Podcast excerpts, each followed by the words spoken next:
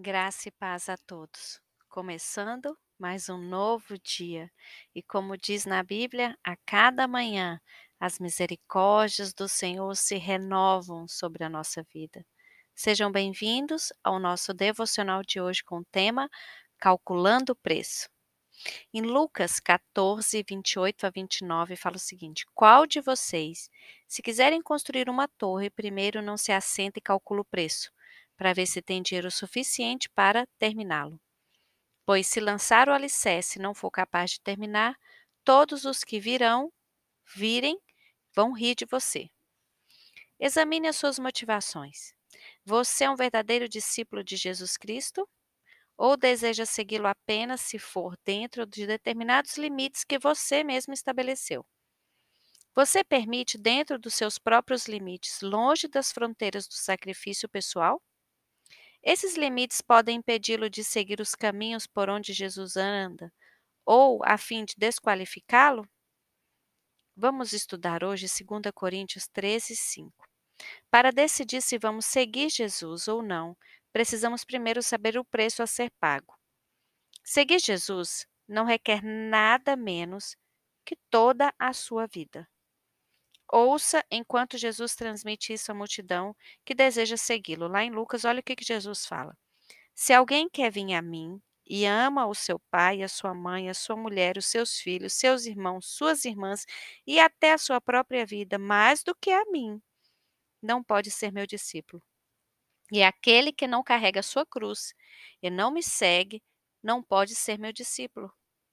Da mesma maneira, qualquer de vocês que não renunciar a tudo o que possui, não pode ser meu discípulo. Esse é o preço de permanecer até o fim. O livro de Apocalipse diz que aqueles que vencem não amam suas próprias vidas até a morte. Infelizmente, essa não seria uma descrição exata da igreja de hoje. O autor fala o seguinte: Eu, John, poderia dar muitos exemplos de homens e mulheres cristãos que ainda são donos de suas próprias vidas. Certa vez eu estava pastoreando uma jovem que me procurou reclamando: Pastor John, tenho uma autoimagem terrível. Por favor, ore por mim para que eu tenha uma autoimagem melhor. Olhei para ela e disse: Isso é problema seu? Ela ficou desconcertada. Ela esperava uma longa sessão de aconselhamento com uma oração no final. Eu também esperava que eu fosse gentil e doce a fim de ajudá-la a se sentir melhor consigo mesma. Minha resposta abalou. Mas é a verdade que nos liberta. Eu não posso falar sobre os nossos problemas sem lidar com as causas dele. Questionei ela. Onde você encontra referências à autoestima ou a uma boa autoimagem na Bíblia? Jesus diz que para segui-lo você precisa morrer Pessoas mortas não têm problemas com a sua imagem. Você já viu uma pessoa morta sentada em um caixão dizendo: Ei, por que, que vocês colocaram essa roupa em mim? Não gosto dela. E por que, que pentearam meu cabelo assim? O que as pessoas vão pensar? A, a pessoa está morta. Ela não está nem aí para as coisas. Mesmo que ela fosse colocada em um saco de papel naquele caixão, ela não se importaria. Pessoas mortas não têm problema com a sua autoimagem. Eu queria mostrar a ela que a autoestima e uma boa autoimagem não estão na Bíblia. Sentir-se bem consigo mesmo não é um requisito para amar ou seguir Jesus. O foco dela estava no que é temporário e não no que é terreno.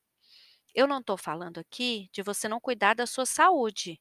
Sim, nós temos que nos exercitar, cuidar da saúde, nos arrumarmos para o nosso marido, né, para nós mesmos, mas isso não pode ser o maior problema em nós, a nossa maior preocupação. Não podemos servir a Deus somente quando nos sentimos bem com nós mesmos, quando estamos empolgados ou quando tudo está indo do nosso jeito.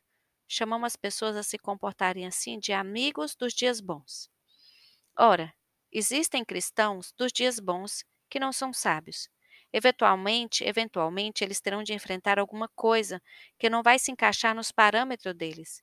Se não estiverem preparados, desistirão. No coração deles, eles desistirão da sua busca por Deus. O amor a Deus não tem limites. Se quisermos andar com Ele, precisamos superar nossas próprias limitações. Superar esses limites, remover outra barreira ao longo do caminho rumo à Sua presença. Durante alguns minutos, examine as suas motivações para seguir a Jesus. Você está determinado a prosseguir tanto na alegria quanto na dor?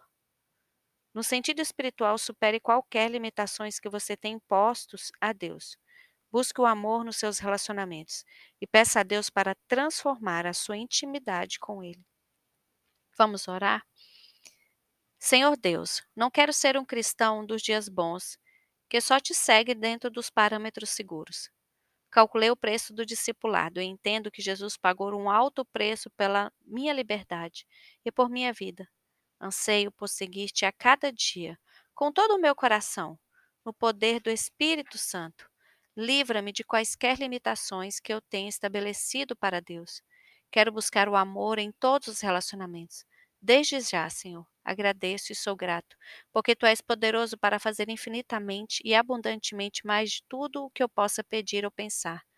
Obrigado, Pai Celestial, por me ensinar sobre esse passo ao longo do caminho, rumo à intimidade. Em nome de Jesus, amém.